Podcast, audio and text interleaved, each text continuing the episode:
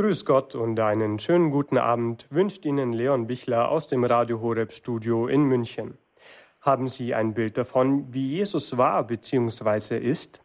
Wenn sich so manch einer Jesus vorstellen oder ihn in wenigen Sätzen beschreiben müsste, würde sicherlich der ein oder andere Christ zumindest sagen, Jesus ist ein Mensch, aber zugleich auch Gott und er hat ganz zentral die Nächstenliebe gepredigt. Natürlich sind diese Punkte aus christlicher Sicht absolut zutreffend. Dennoch umfasst das nicht den ganzen Jesus, wie wir ihn aus den neutestamentlichen Überlieferungen kennen könnten. Und genau darum geht es jetzt, um den etwas unbekannteren Jesus. Und zwar ganz nah an den biblischen Belegen. Dabei werden wir hören vom Ärgernis der biblischen Religion, von den Taten und dem anstößigen Anspruch Jesu sowie vom zumindest für antike Verhältnisse skandalösen Gottesbild, das uns Jesus vermittelte. Außerdem werden wir sehen, dass man die Bergpredigt und die christliche Religion durchaus als Überforderung sehen kann. Natürlich deswegen noch lange nicht als hoffnungslose Überforderung, ganz im Gegenteil. Und im Kontext von Gericht und Feuer werden wir auch mehr über Johannes den Täufer erfahren. Nun aber genug verraten. All diese spannenden Punkte behandelt heute Abend kein geringerer als der bekannte und bereits emeritierte Professor für neutestamentliche Exegese an der Universität Heidelberg, Professor Dr. Klaus Berger. Er ist einer der renommiertesten Exegeten unserer Zeit sowie Autor zahlreicher Bücher rund um Bibel und Glaube. Um nur einen Titel zu nennen, kann man besonders sein lesenswertes Werk hervorheben, das den Titel trägt Die Bibelfälscher wie wir um die Wahrheit betrogen werden. Dieses Werk erschien im Padloch Verlag. Professor Dr. Berger, herzlich willkommen bei Radio Horeb. Ja, guten Abend. Professor Berger, erklären Sie uns doch bitte, inwiefern die biblische Religion ein Ärgernis darstellen könnte. Ja, der biblischen Religion geht es so, wie es der Kirche ergeht, nämlich man nimmt daran Anstoß. Man hat auch an Jesus Anstoß genommen und deshalb sagt Jesus nach dem Matthäusevangelium, selig, wer sich nicht ärgert über mich. Das heißt auf Deutsch, unter normalen Umständen können die Leute nur mit Protest davonlaufen. Es bedarf schon der Gnade Gottes. Und das ist das selig, an das Jesus denkt, dass man diese Offenbarung Gottes ertragen kann. Jesus ein Zeichen des Widerspruchs, ein Zeichen überhaupt nur. Nicht das ganze Himmelreich, nicht das ganze Paradies, sondern nur ein Stück davon. Und das ist eines der Dinge, die die Menschen immer geärgert hat. Die sagen bis heute, es ist zu wenig. Es hat zu viele Löcher, was da von Jesus geschaffen worden ist und was die Kirche uns präsentiert. Es reicht hinten und vorne nicht wie eine Bettdecke, die zu kurz ist.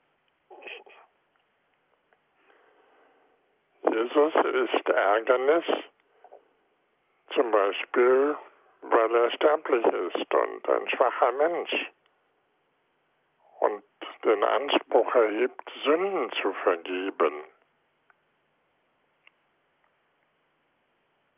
Dann sagen die Menschen, Sünden vergeben kann nur Gott. Gott also in einem so zerbrechlichen Gefäß? Fragezeichen.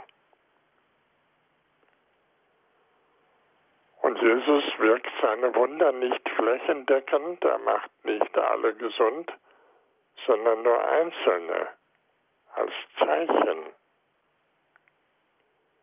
Und er ist nicht recht beglaubigt. Die Menschen rätseln bis zu seinem Tod, steckt nun der Teufel dahinter oder Gott.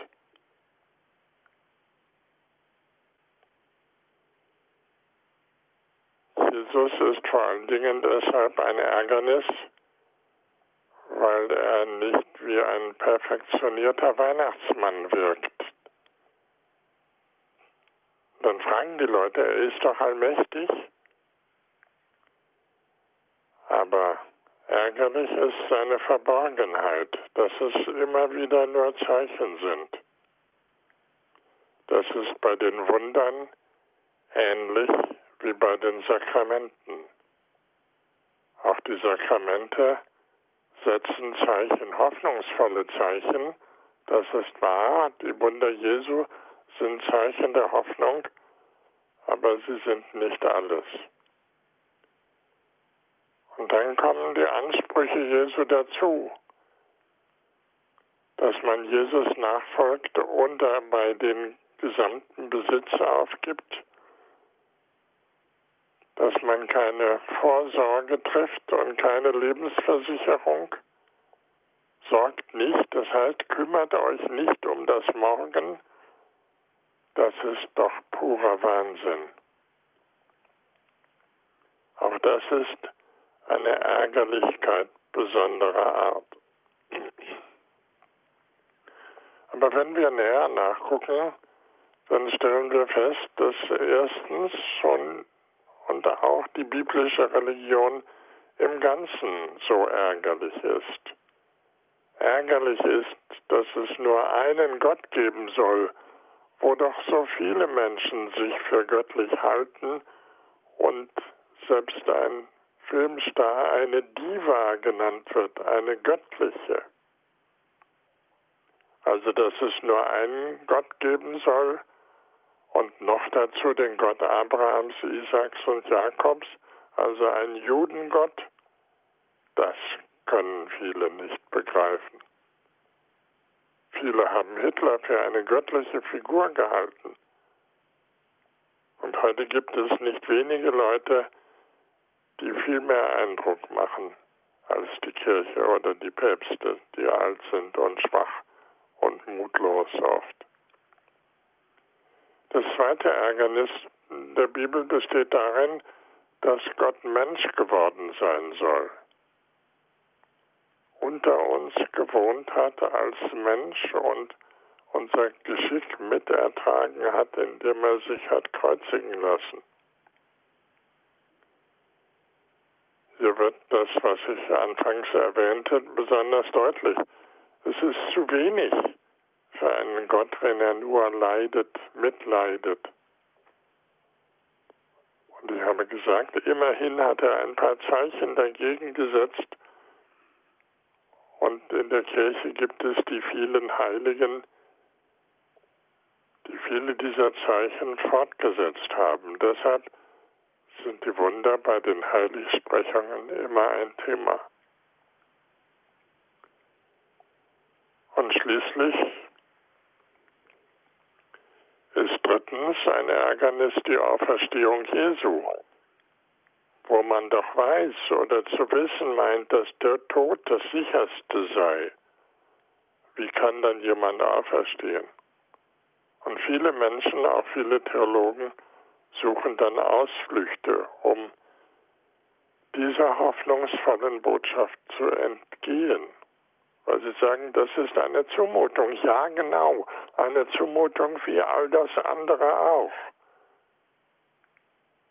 Eine Zumutung wie Jesus, Paulus und viele Apostel wie Stephanus ihr folgen, dass sie nicht heiraten. Zölibat ist keine Erfindung des 12. oder des 19. Jahrhunderts, sondern von Jesus selber praktiziert. Die Menschen haben sich sicherlich auch damals darüber zumindest gewundert und gesagt, den Menschen sind doch die natürlichen Gaben gegeben, also soll man sich vermehren.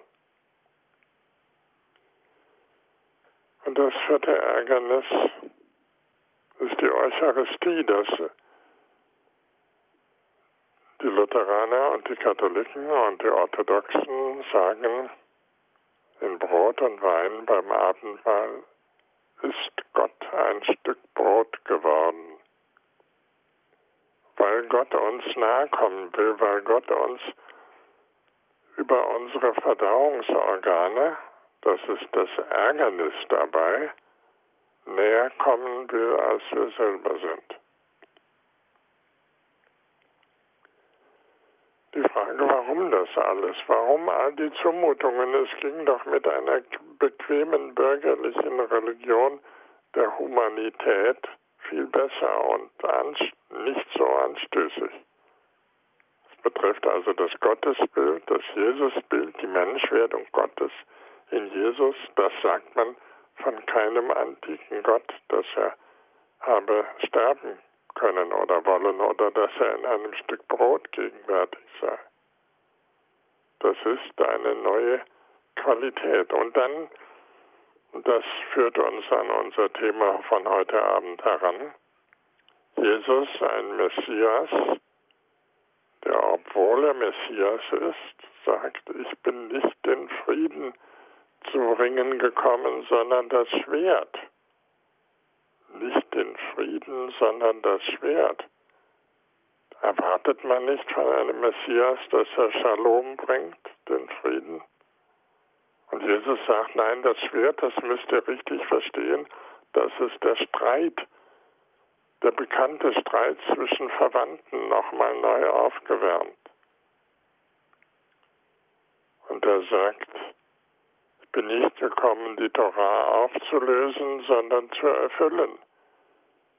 Das heißt, ich bin nicht derjenige, der die freie Anarchie, die freie Gesetzlosigkeit begründet, dass jeder tun kann und lassen kann, was er will, das hieße das nämlich, sondern Erfüllung genau darauf achten, dass man niemanden verletzt. Das Maß meiner Freiheit ist die Freiheit des anderen. Und das heißt Gesetz. Und Jesus sagt, ich bin nicht gekommen, um bedient zu werden, sondern um zu dienen. Ein Messias soll doch ein Herrscher sein und nicht ein demütiger Diener. Und das Ärgernis besteht nicht zuletzt darin, dass dieses auf Gott übertragen wird. Dass Jesus in einem Skandalgleichnis sagt, Gott selber wird diejenigen, die ihn lieb gehabt haben, bedienen im Himmelreich wie ein Kellner. Er wird sich eine Schürze umbinden, sagt Jesus. Das ist ganz neu kein Gott in irgendeiner Religion wird die Menschen bedienen wie ein Kellner. Und ein Kellner wurde damals wie heute nicht gut bezahlt, sodass er auf Trinkgeld angewiesen war. Und auf den Kellner kommt der ganze Ärger, wenn das Essen nicht vollkommen war. Da haben wir wieder den Ärger über die Unvollkommenheit.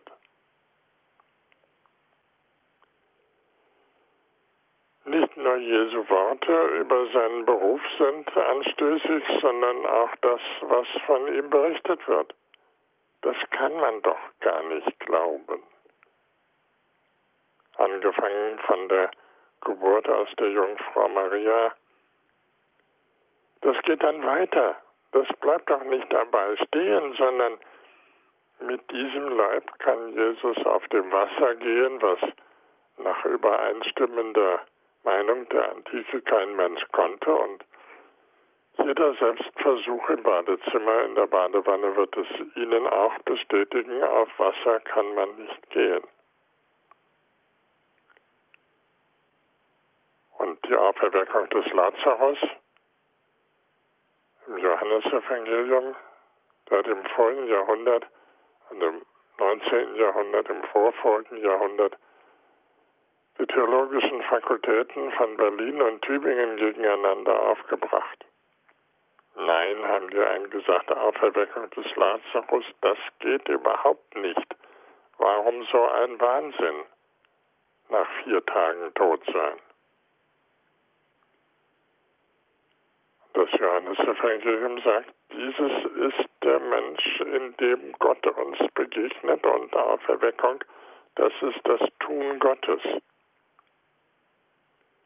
dann verstehen wir auch, warum auch in den ersten drei Evangelien Jesus sich mit einem Salböl salben lässt, das 25.000 Euro kosten würde.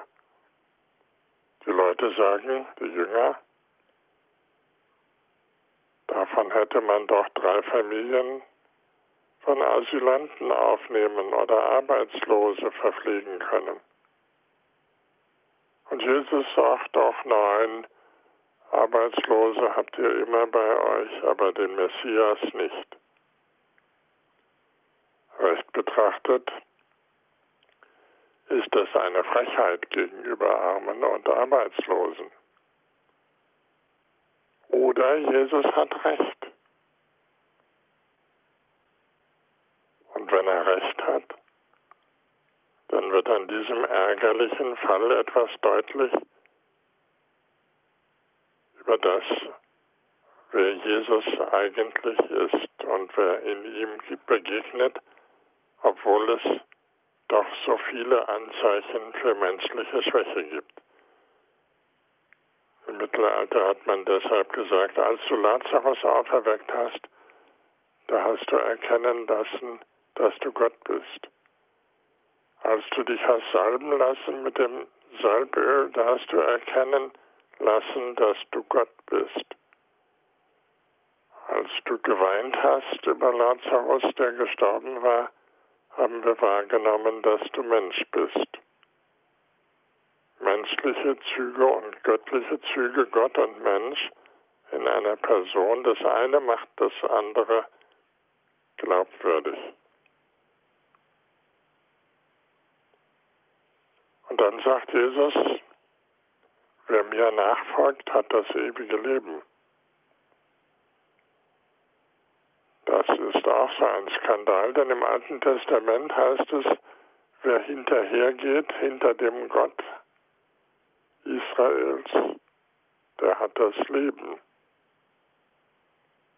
Jesus beansprucht also mit diesem schlichten Satz, den wir gedankenlos aufnehmen, dass er persönlich das ewige Leben garantiert, wer hinter ihm hergeht.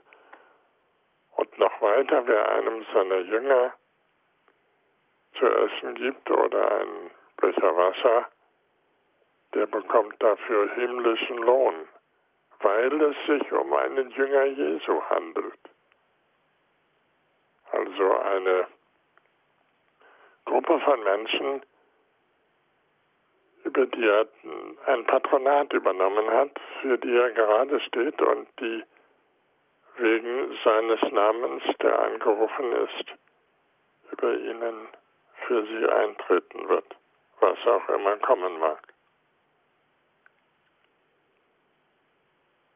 Wir fragen, welchen Sinn diese Zumutungen haben und wir werden noch ein Stück weiter kommen und fragen, was ist eigentlich mit der Toleranz bei Jesus? Toleranz. Ich habe das Neue Testament immer verstanden als eine Verstärkung des ersten Gebotes.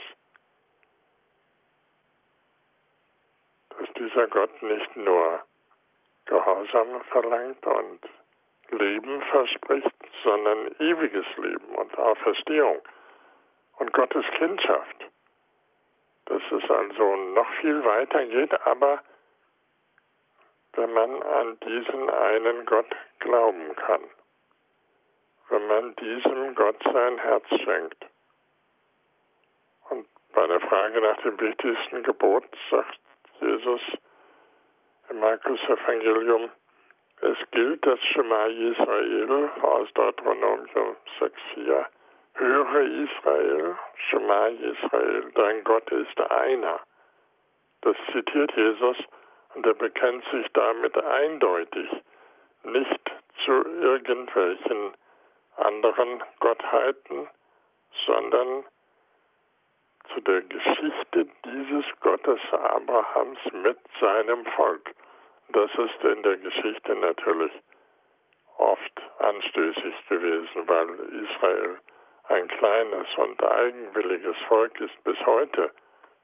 Und zu glauben, dass der Gott Israels nun ausgerechnet das Gelbe vom Ei im Götterhimmel sei, das ist ein starkes Stück. Aber Es ist die Handschrift dieses Gottes, der sagt, wenn ihr auch nur einem Jünger Jesu, weil er Jünger Jesu ist, ein, einen Becher Wasser gibt oder ein Stück Brot, dann könnt ihr in den Himmel kommen.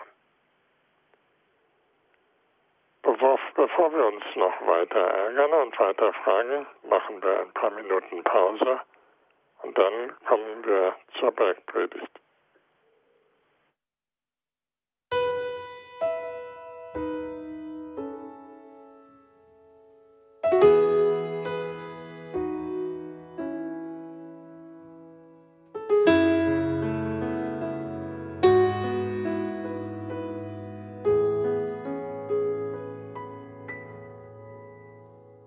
Nach diesen entspannenden Klavierklängen heißt sie Leon Bichler herzlich willkommen zum zweiten Teil der heutigen Credo-Sendung auf Radio Horeb. Und dabei bin ich heute mit dem emeritierten Professor für neutestamentliche Exegese, Professor Dr. Klaus Berger aus Heidelberg verbunden. Und so haben wir bisher bereits erfahren, inwiefern die biblische Religion ein Ärgernis und eine Zumutung darstellen kann und welch gar anstößigen Anspruch Jesus im Neuen Testament immer wieder deutlich werden ließ. Man denke nur an seine Wundertaten, an seine Menschlichkeit, obwohl er Gott ist, an seine Gegenwart im Brot und Wein, obwohl er Gott ist, oder an Sprüche wie Ich bin nicht gekommen, um den Frieden zu bringen, sondern das Schwert. An unsere Hörer an dieser Stelle auch schon einmal die Einladung, wenn Ihnen im Laufe der Sendung Fragen zu den genannten oder zu anderen Bibelstellen in den Sinn kommen, Zögern Sie nicht und rufen Sie gerne bei uns an. Gleich nach dem jetzt folgenden zweiten Vortragsteil wird Ihnen Professor Berger circa um 21.10 Uhr kompetent und eloquent Rede und Antwort stehen. Die Nummer dafür lautet 089 517 008 008. Ich wiederhole 089 517 008 008. Professor Berger, bitte erläutern Sie uns doch, inwiefern das Gottesbild, das uns Jesus vermittelte, als skandalös bezeichnet werden könnte und warum Sie zu der Auffassung kommen, dass die Bergpredigt eine Überforderung für den Menschen darstellt.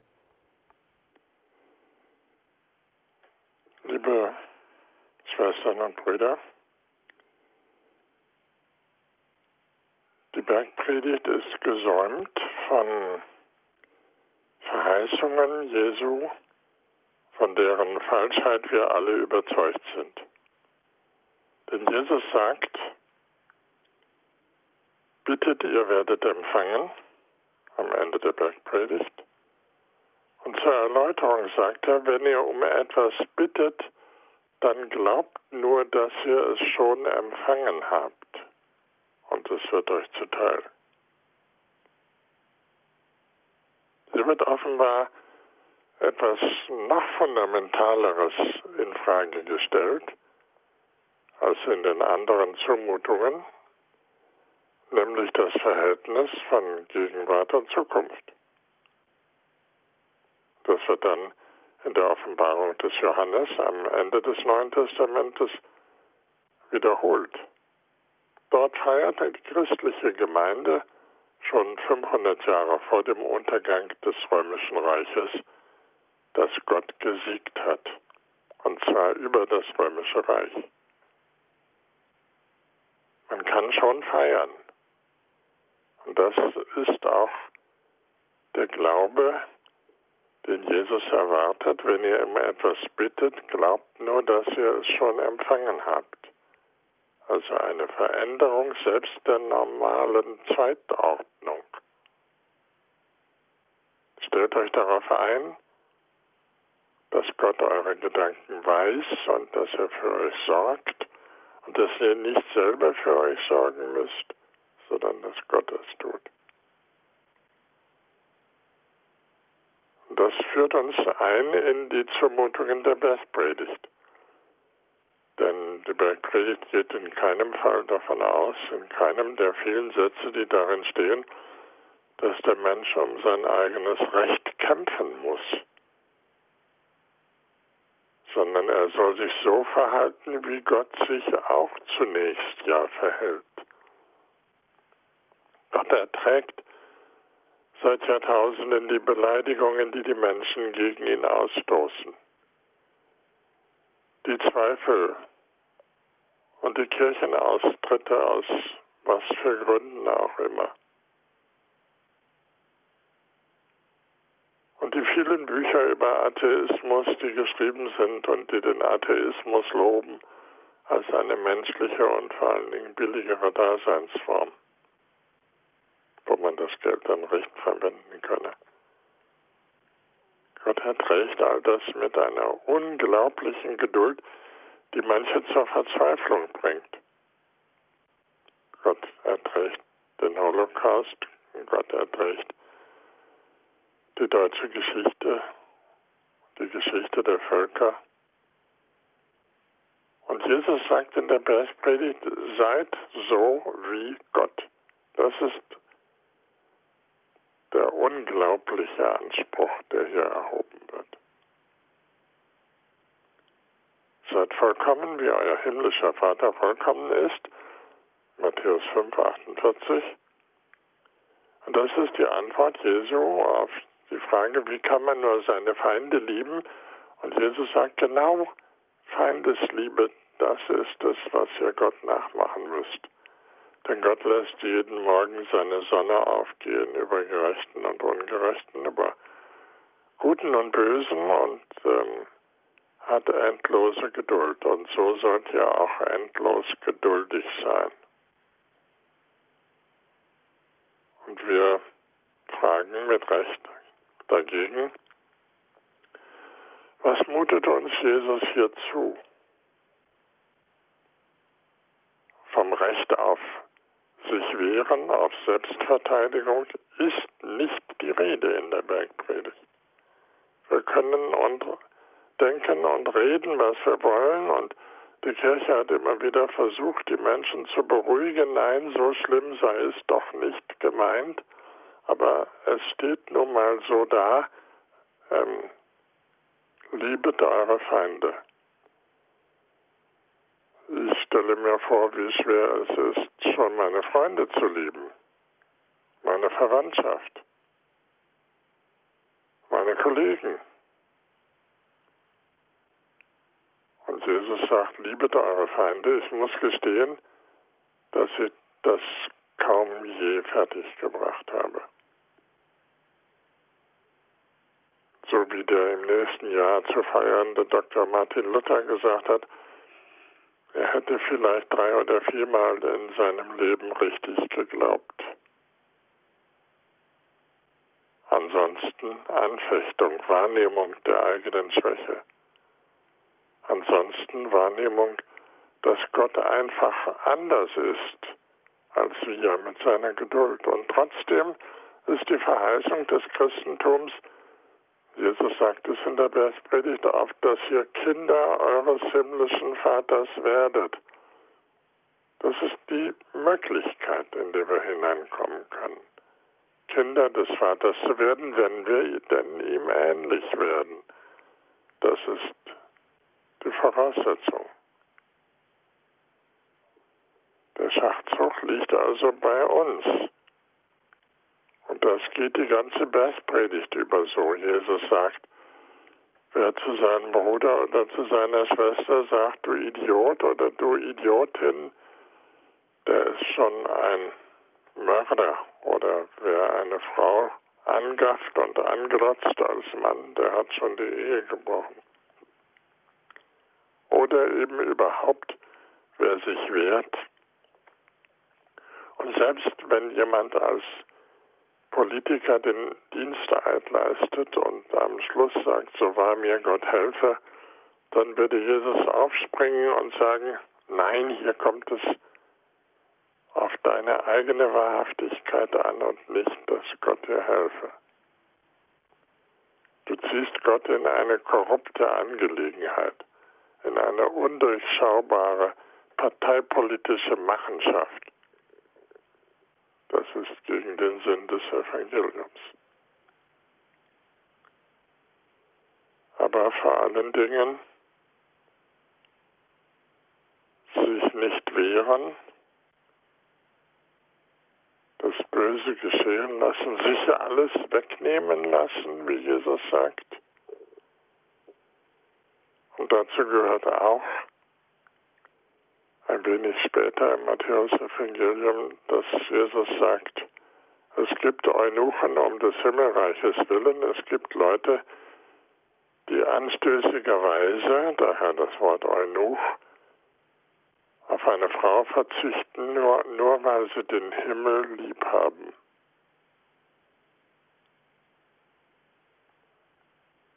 Eine Frau hat man lieb, deshalb heiratet man sie.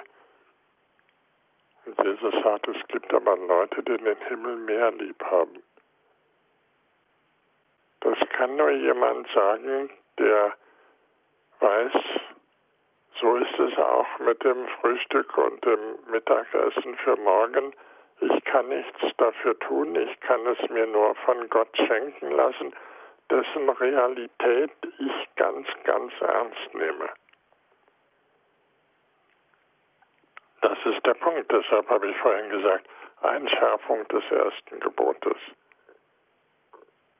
Die Realität, die Wirklichkeit Gottes ernst nehmen als dessen, der uns grenzenlos liebt und der in dieser Liebe für uns sorgt, wirklich wie ein Vater.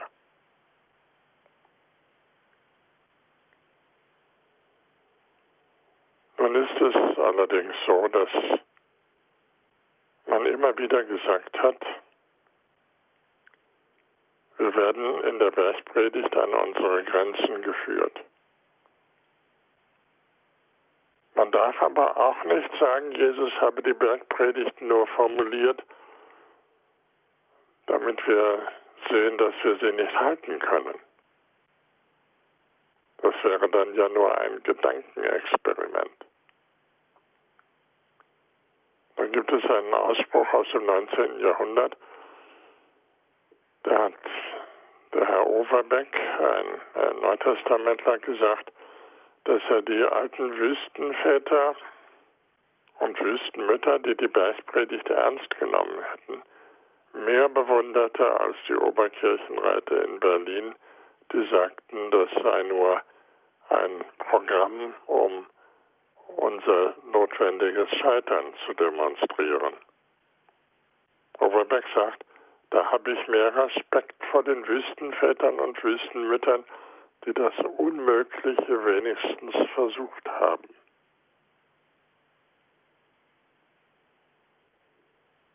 Die sich ganz darauf eingelassen haben, dass Gott die Kraft auch dazu gibt. Ich frage noch einmal, was ist der Sinn dessen, dass wir an unsere Grenzen geführt werden in der Ethik Jesu? Noch einmal, es ist keine harmlose Ethik, wo es nur darauf ankommt, die zehn Gebote zu tun oder zu lassen. Jesus sagt, das ist viel zu wenig.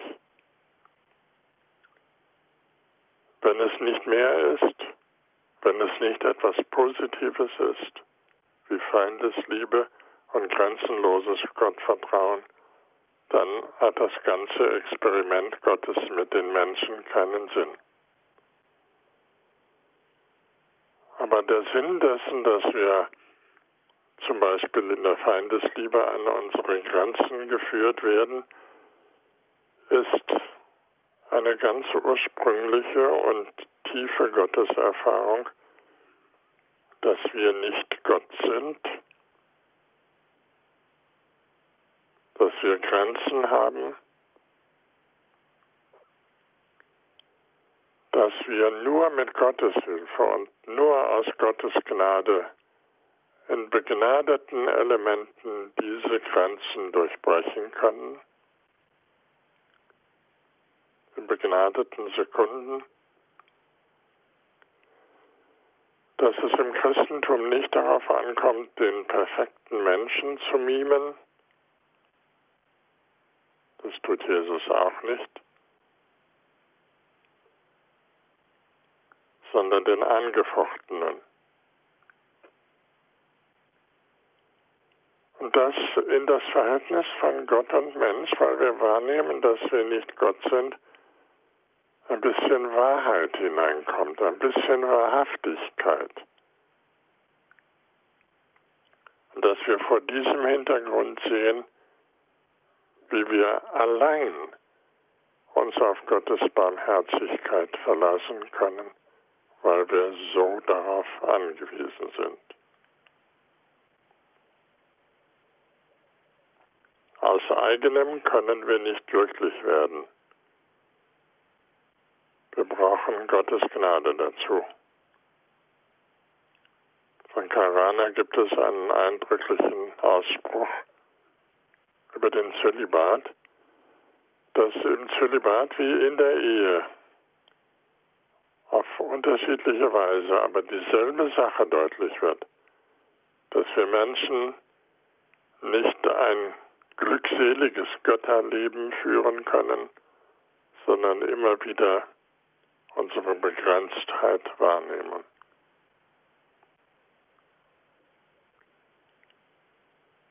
Und dann noch die Frage, geht es also in der Bergpredigt um eine idealistische Ethik, wo wir immer wieder nur feststellen müssen, ich kann das nicht, ich muss scheitern, ich gehe unter. Aber der untergehende Petrus ruft wenigstens rechtzeitig, Herr, erbarme dich. Im Mittelalter hat man viel nachgedacht über die Sakramente und den für mich sehr tröstlichen Satz dabei gefunden, der in der Bergpredigt weiterhilft. Agere sequitur esse.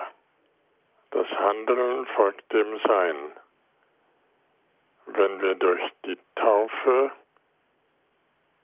als Gottes Kinder uns betrachten können, dann können wir uns auch auf diese Gnade verlassen. Wenn Gnade nicht ein Spruch ist, sondern eine Realität und zu unserem Sein dazugehört, ein Stück Biografie, das ganz tief in uns verankert ist, wenn wir denn, wie das oft und in der Regel ist, als Kinder getauft sind, dann haben wir ein Sein, ein Stück in uns selber, das von Gott kommt, nur von ihm, auf das wir uns verlassen können. Und dieses Stück nennen wir Gnade. Und das gibt der ganzen Bergpredigt einen anderen Sinn, dass es nicht darum geht, dass wir Scheitern wahrnehmen, dass wir sehen, wie wir immer wieder nicht ausreichen und am Ende depressiv werden darüber, sondern dass wir sagen, Herr Gott, ich verlasse mich auf deine Gnade. Du hast so viel für uns getan, du bist gegenwärtig in der Eucharistie, Du bist gegenwärtig in jedem Segen des Priesters. Schenk mir das Vertrauen auf diese Gnade. Dann bin ich ein neuer Mensch, wie du ihn willst. Das schenke uns der allmächtige und barmherzige Gott. Amen. Vielen Dank, Professor Berger, für Ihre versierten und spannenden exegetischen Auskünfte, die uns einen Zugang zu einem etwas unbekannteren Bild von Jesus Christus verholfen haben. An dieser Stelle auch noch einmal die Einladung an unsere Hörer, bei Fragen zum etwas anderen Jesus bei uns anzurufen oder gerne auch einfach zu für Sie selbst schwer verständlichen Bibelstellen, die Sie immer schon mal erklärt haben wollten. Stellen Sie Ihre Frage. lauter stellen können. Ich kann es kaum hören, was Sie sagen.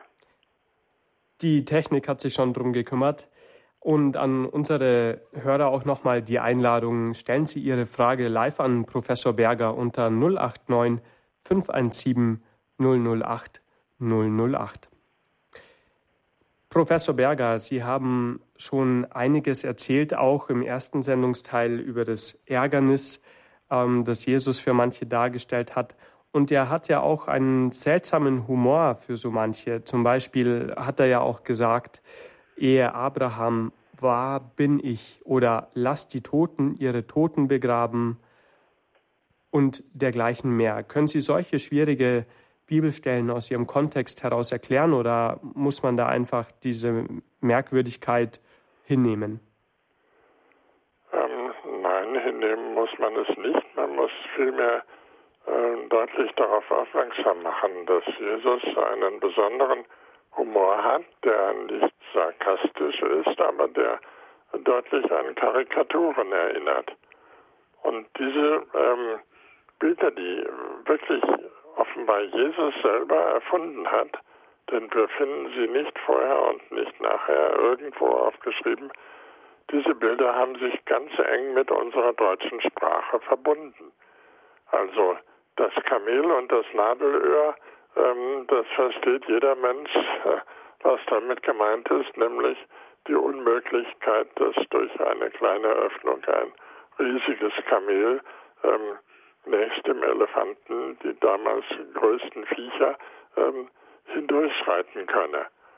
Das ist Humor, weil es erstens auf einer scharfen Wahrnehmung der Menschen beruht, die sowas äh, manchmal offenbar möchten, und äh, auch ein bisschen Spott über die Arroganz der Menschen, ähm, die äh, so tun, als könnten Tote Tote begraben Jesus geht davon aus, weder kann ein Kamel durch ein Nadelöhr gehen, noch können Tote Tote begraben.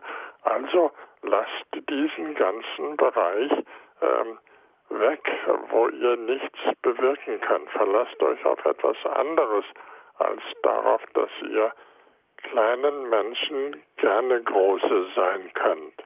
Oder ganz kleine, ganz große oder ganz kleine oder durch den Tod nicht gehindert werdet, ähm, bildet euch doch nicht ein, ähm, dass ihr von euch aus diese Grenzen überwinden könnt. Das ist die Weisheit Jesu, ähm, der sich am Ende lustig macht über unseren menschlichen Wahn. Jesu Humor also auch durchaus als didaktisches Mittel, um uns Menschen über die Wahrheit auf humorvolle Weise zu belehren. Frau Schulz aus München-Land haben wir jetzt in der Leitung. Grüß Sie, Frau Schulz. Ja, grüß Gott, Herr Professor. Also, wir haben ja einen guten Pfarrer gehabt, meine ganze Schulzeit. Und man bemüht sich immer, auch mit der Feindesliebe und alles. Aber trotzdem, wenn ich gerade koche, da ich mir denke, das, das kann doch nicht sein, mich ärgert das so, dann denke ich immer an Jesus, der im Tempel die Geldwechsler und, und die Händler die Tische umgeschmissen hat. Und das tröstet mich immer. Also irgendwie brauche ich das auch. Also nicht, dass man dann besser ist, aber dass man dann irgendwie denkt, man kann sich ja wirklich nicht alles einstecken und man muss so man kann sie nicht ganz unterkriegen lassen. Was sagen Sie dazu? Bei den Händlern im Tempel geht es ja nicht um Feinde, die Jesus etwas antun. Ähm, er lässt sich, er hat gar kein Geld und könnte nie so ein äh, Zeug kaufen, die die verkaufen. Ähm, sondern es geht wieder um ein Zeichen, das Jesus setzen will, das nämlich ähm, so ist die Deutung bei Markus jedenfalls, im Markus-Evangelium, dass Jesus sagt, jetzt ist ein, ein, am Tempel muss sichtbar werden, dass jetzt der Vorhof der Heiden von den Heiden benutzt wird. Jetzt kommt eine neue Zeit, eine messianische Zeit, in der die Völker nach Jerusalem pilgern.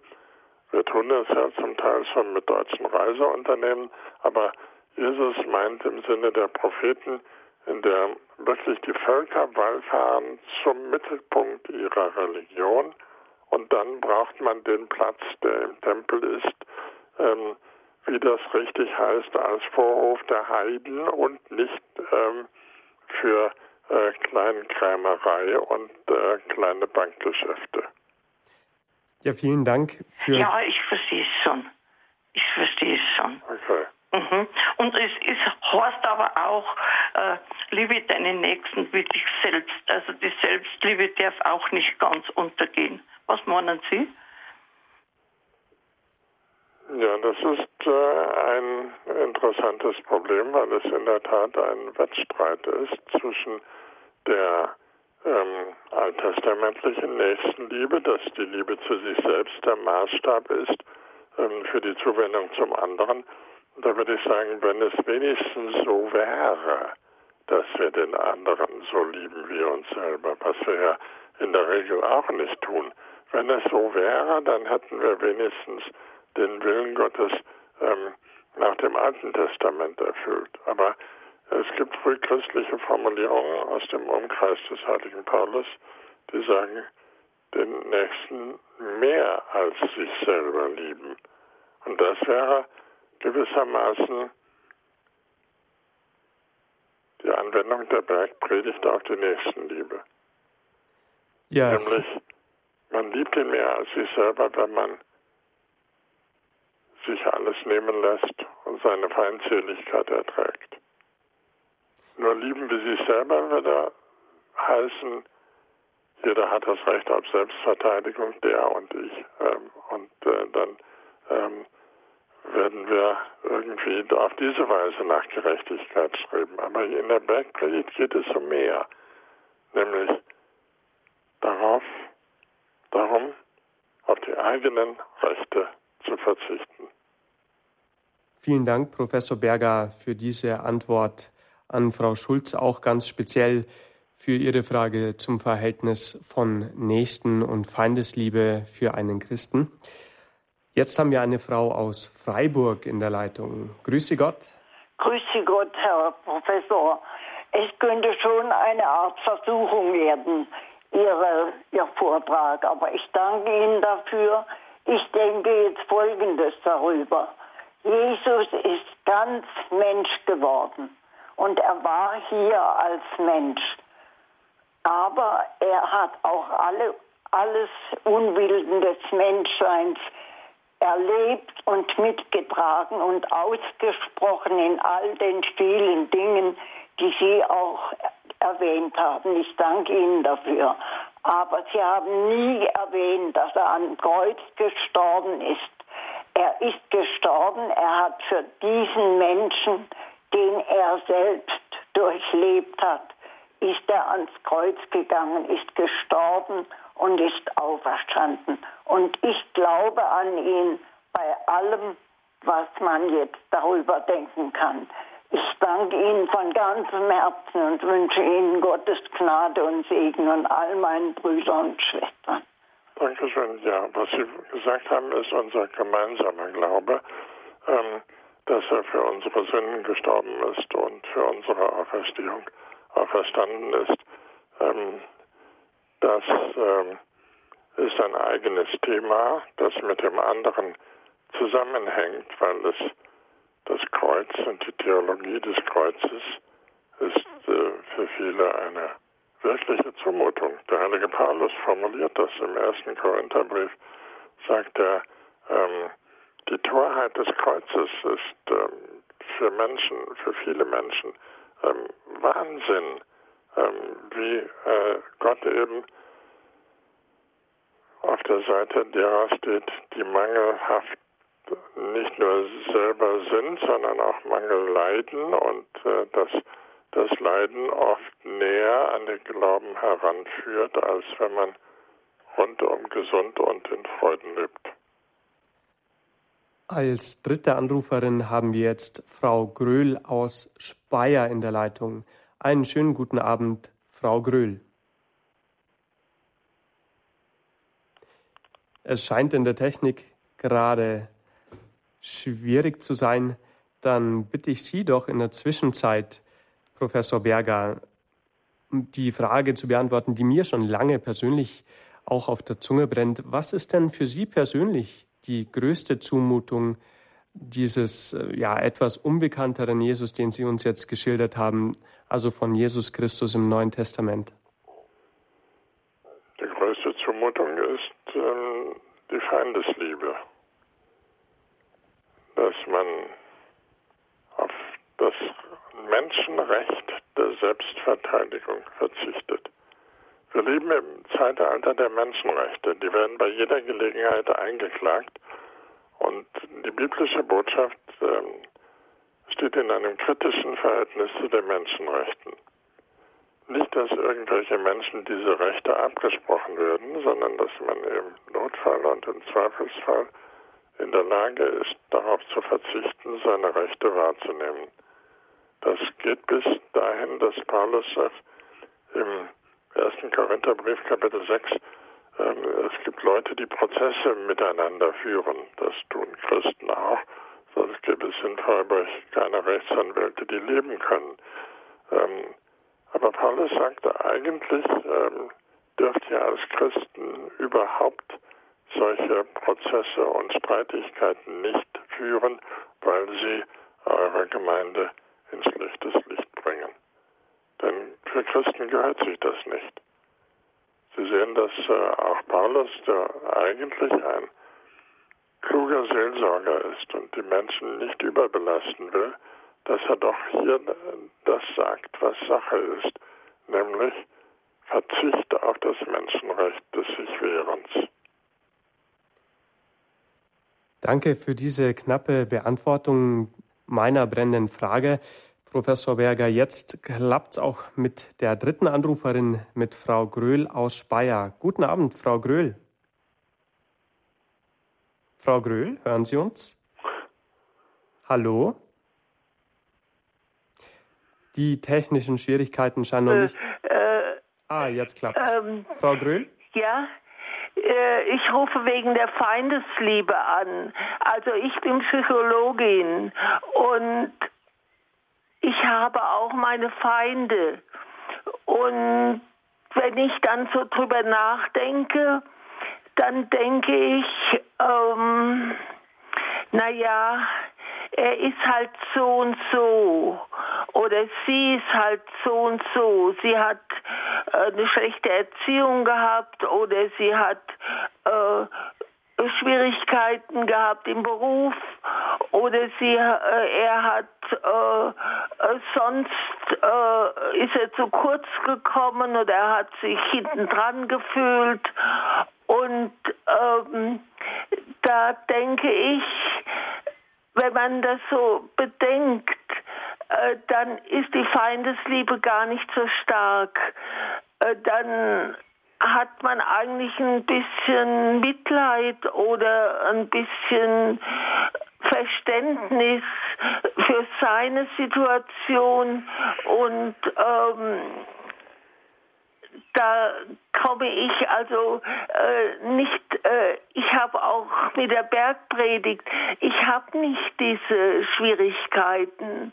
Äh, ich denke, ähm, das sind zwar manchmal Übertreibungen, kleine Übertreibungen, aber das macht ja jeder Dichter und jeder Sänger auch, dass er ähm, Dinge, um sie stark klar zu machen, äh, äh, übertreibt, dass er ähm, äh, sie ähm,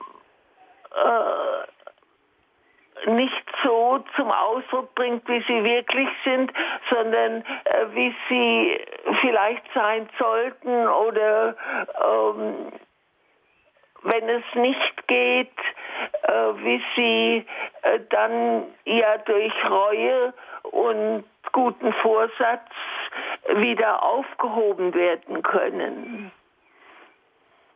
Ja, vielen Dank. Also das mit dem Übertreiben kann ich nicht akzeptieren, weil ähm, die christlichen Theologen seit vielen Jahrhunderten äh, versuchen, an diesem Pullover zu stricken. Sie versuchen zu sagen, dass es doch gar nicht so wild sei. Es sei gar nicht so schlimm. Man müsse ja nicht auf alles verzichten, auf die ganze Habe und äh, man könne ja doch eben ein normales Beamtengehalt beziehen. Ähm, das ist so eine Art von Verlogenheit. Und die ist genauso, wenn man sagt, ähm, Jesus sagt, man darf sich nicht wehren, aber äh, ein bisschen schon und einen Prozess führen darf man auch. Ähm, das geht nicht nach der Bergpredigt und äh, ich finde, dass man am Ende auf Unkosten Gottes dann argumentiert. Jesus sagt, Gott ist so. Und das wäre auch die Antwort auf Ihre Eingangsfrage, wie Sie mit der Feindesliebe fertig werden. Und ich denke auch, dass wir uns da einigen können.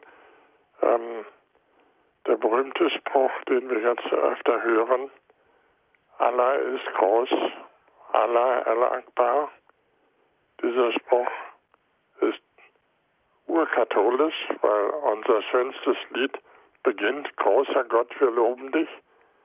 Gott ist groß, Allah ist groß.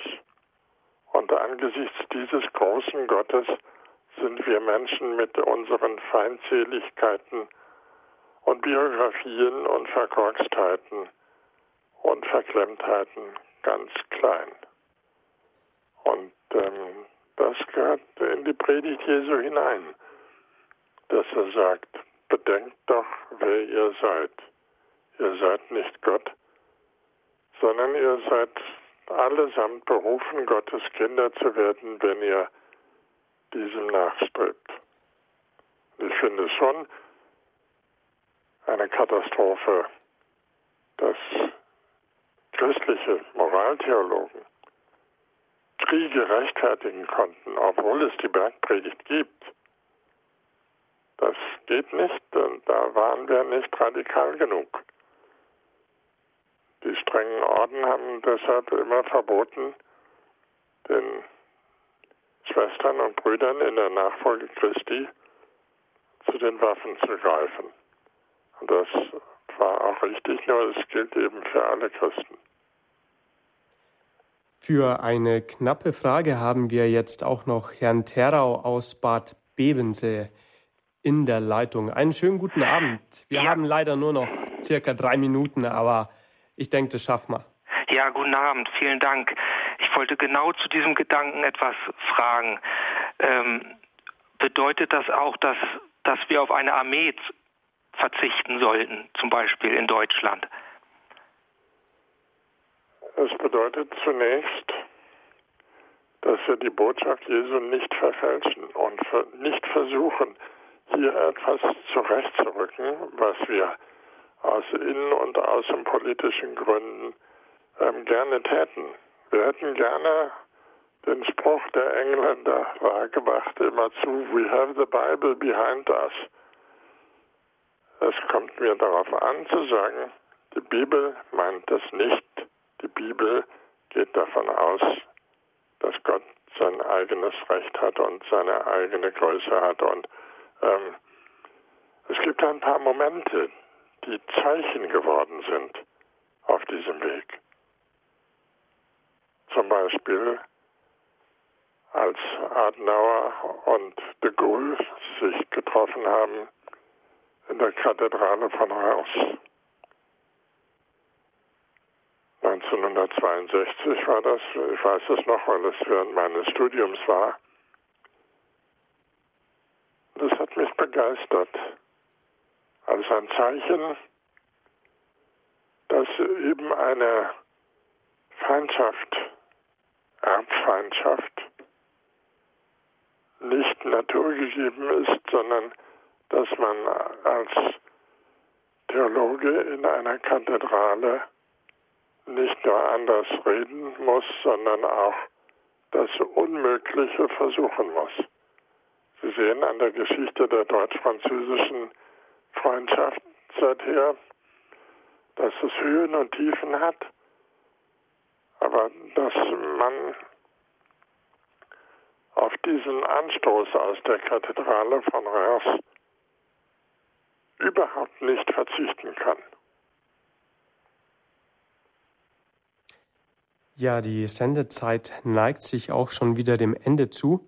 Und so danke ich ganz herzlich an dieser Stelle unserem heutigen Gast, Professor Dr. Klaus Berger, für seine fachmännischen Auslegungen und Informationen, vor allem rund um das Neue Testament der Bibel und ganz speziell zu dem etwas unbekannteren äh, Jesus, zu seinen etwas unbekannteren Seiten.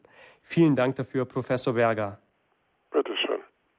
Und auch an unsere Hörer ein herzliches Dankeschön fürs Zuhören, sowie an Johannes Guckel für einen tollen Job heute in der etwas schwierigen Technik heute. Wenn Sie möchten, können Sie diese Sendung auch sehr gerne als CD bestellen unter 08328 921 120.